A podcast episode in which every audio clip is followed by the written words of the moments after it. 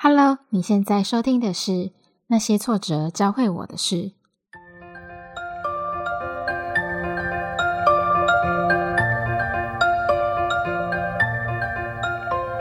我是这个节目的主持人雷巴娜。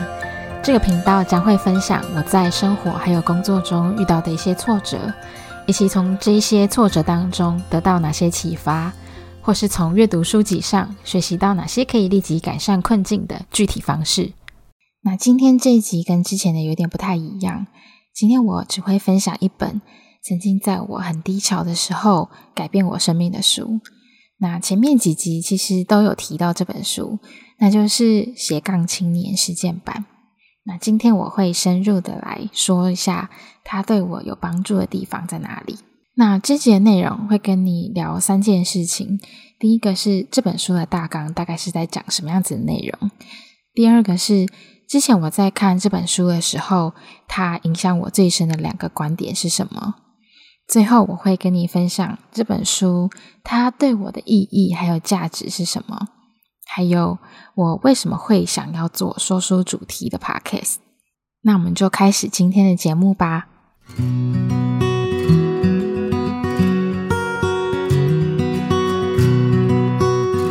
那其实。斜杠青年实践版这几个字的书名，我一开始其实以为它就是一本工具书，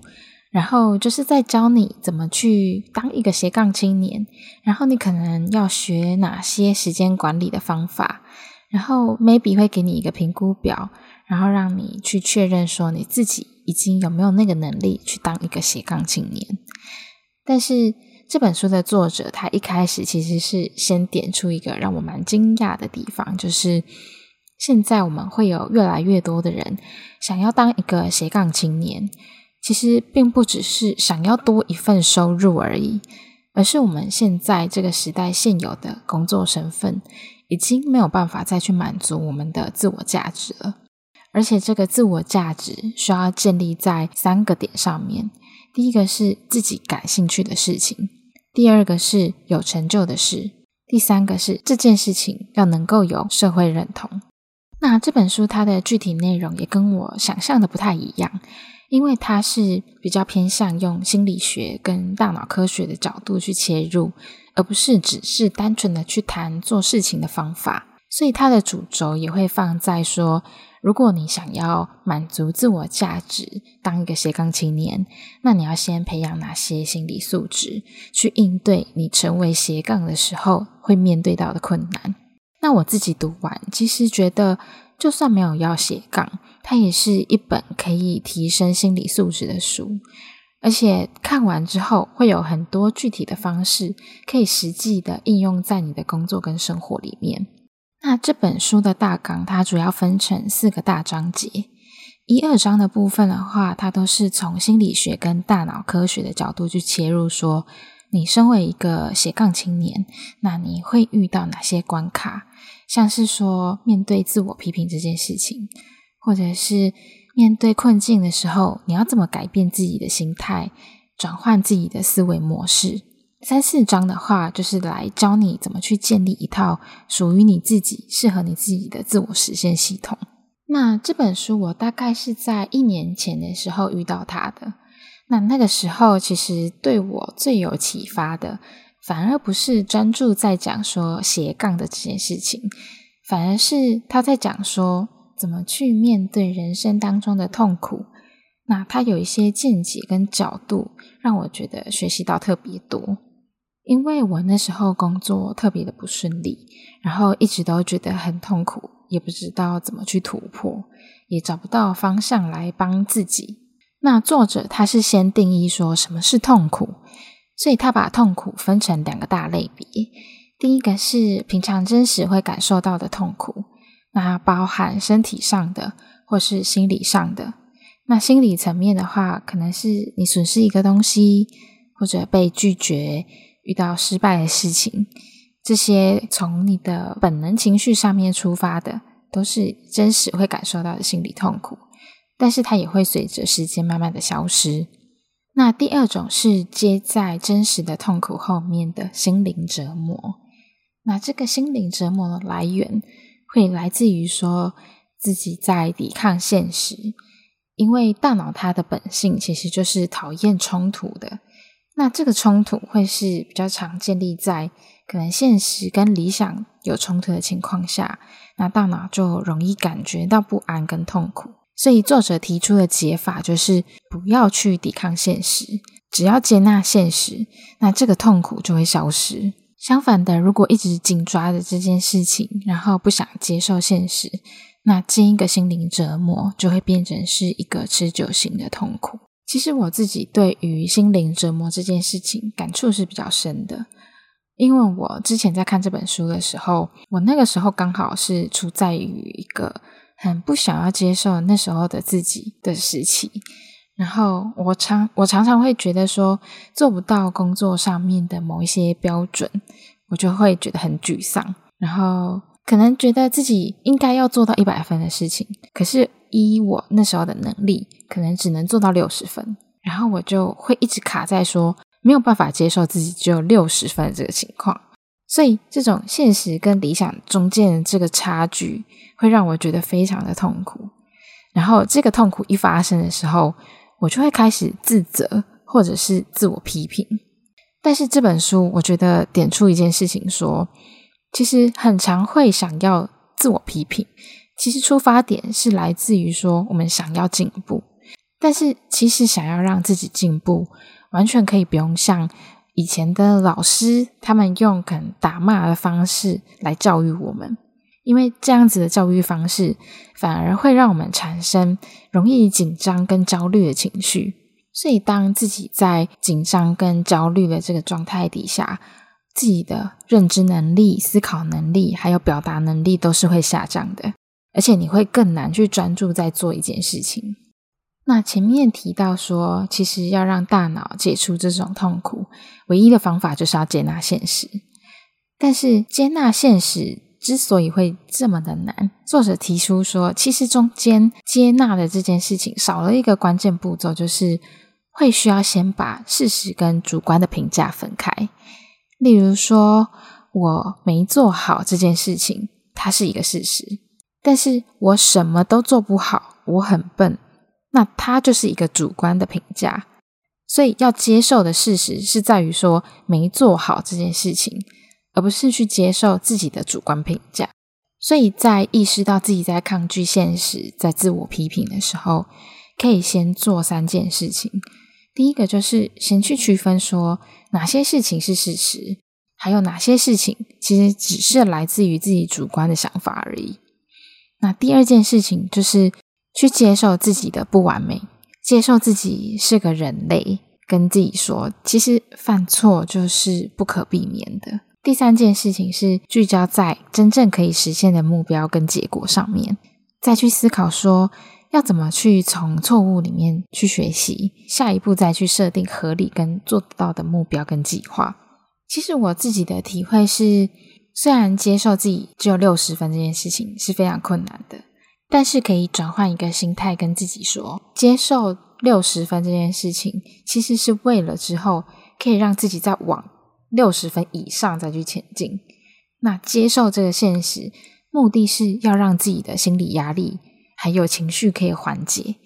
那缓解之后，我们的意志力跟行动力才有办法提高。所以接受并不是真的要让自己停在这里，而是接受才有办法让自己往前。那第二个面对痛苦的心态，作者是提说可以用科学的方式来解释说。其实幸福是藏在痛苦后面的。那与其要逃避痛苦，不如我们主动去选择痛苦。那就要先回归到说什么是幸福。那幸福的本质，作者他是提出一个研究说，其实幸福就是一种感觉，一个感受。那只要是感受，它就会来自于大脑里面的化学反应。所以，如果想要有一个幸福的人生，就需要在四种化学物质分泌平衡的底下，才有办法感受到。那这四种分别是血清素、催产素、多巴胺，还有脑内啡。但是这四种里面，只有脑内啡可以用外在刺激的方法来去拿到它。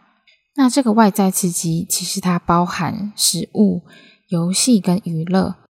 那这些方式都是平常很常见，我们觉得可能焦虑，或者是想要逃避某些事情的时候会来做的事情。但是这些方法都只能是达到一时的快感，久了之后就会觉得可能空虚，然后找不到意义。那我自己去理解到这个概念的时候，刚好是处在我非常低潮，然后工作压力又特别大的时候。然后我那时候就一直觉得说，嗯，工作压力就是只能从外在刺激去抒发它。然后我也以为这样子的方式就是可以让自己快乐的唯一的方法。但是我后来就开始觉得，这些方法越用只会让我觉得更焦虑，甚至后来都已经到没有感觉的地步了。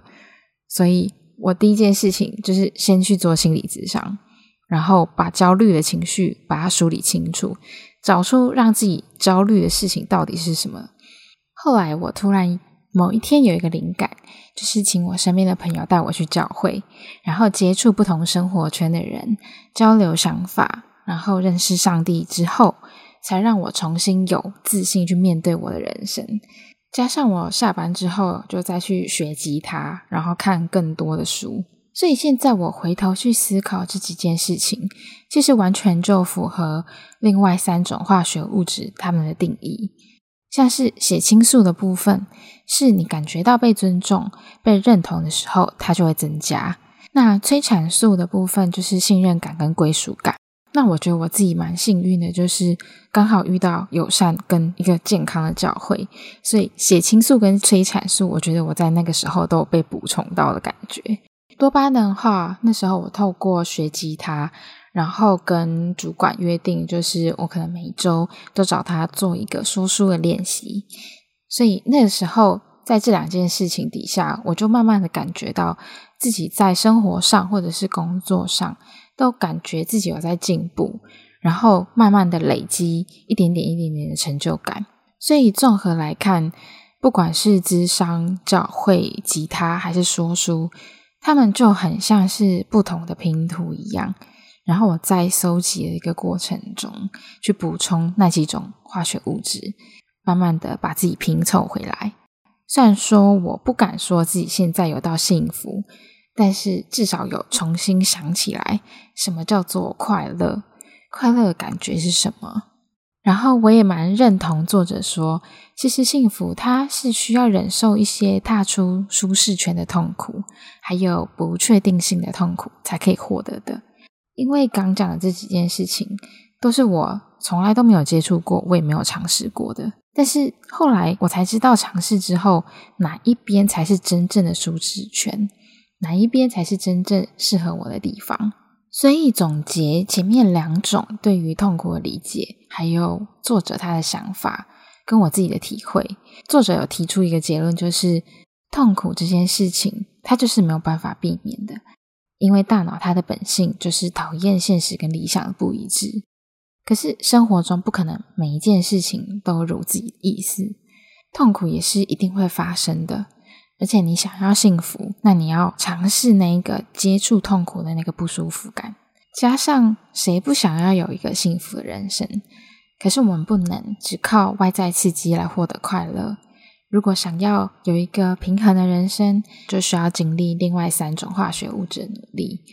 然后主动的去选一条自己喜欢的路，为他承受痛苦。那最后跟你分享这本书，它对我的意义。我觉得其实它很像一本给斜杠青年的地图，然后作者他的文字是一个引路者的概念。书的每一个章节都很像是一个关卡，然后他也有给一些可以突破关卡的提示。虽然不一定每一个时期、每一个困难都可以完全符合自己。可是可以在当自己在斜杠的时候卡住，可以回头来看一下这本书，分析一下自己现在卡在哪里。那最后想要跟你聊，为什么我会想要做说书类型的 podcast？其实不只是我自己喜欢分享而已，而是我在当初遇到今天介绍的这本书的时候，刚好就是我在我人生非常低潮，然后又很迷路的时候，我觉得这本书。他拉了我一大把，让我多找到一个失力点，可以让自己走出来。所以我会希望说，节目里面分享的每一本书、每一个观念、每一个想法，它都是有价值，而且是有启发的。那如果刚好对你也有帮助，那就更好了。那节目的最后，我想分享这本书的一段话给你，那就是：当你看清楚幸福背后隐藏的附加条件之后，你只会为自己喜欢的事情承受痛苦，即便是真的辛苦，那也是幸福的、有意义的。也想问，听完自己的你，愿意为自己喜欢的事承受什么样子的痛苦呢？最后，我想做一个小调查：你比较喜欢像今天这样单一介绍一本书，然后我分享我自己的体会，还是像前几集那样针对单一一个事件，后分享部分书籍的内容？哪一种是你比较喜欢的呢？欢迎你到 Apple Podcast 上面留言，或是点资讯栏的留言连接，告诉我你的想法。也可以到 IG 的现实动态上面帮我投票。那些挫折教会我的事，陪你度过低潮的聊心事。那我们下期见喽，拜拜。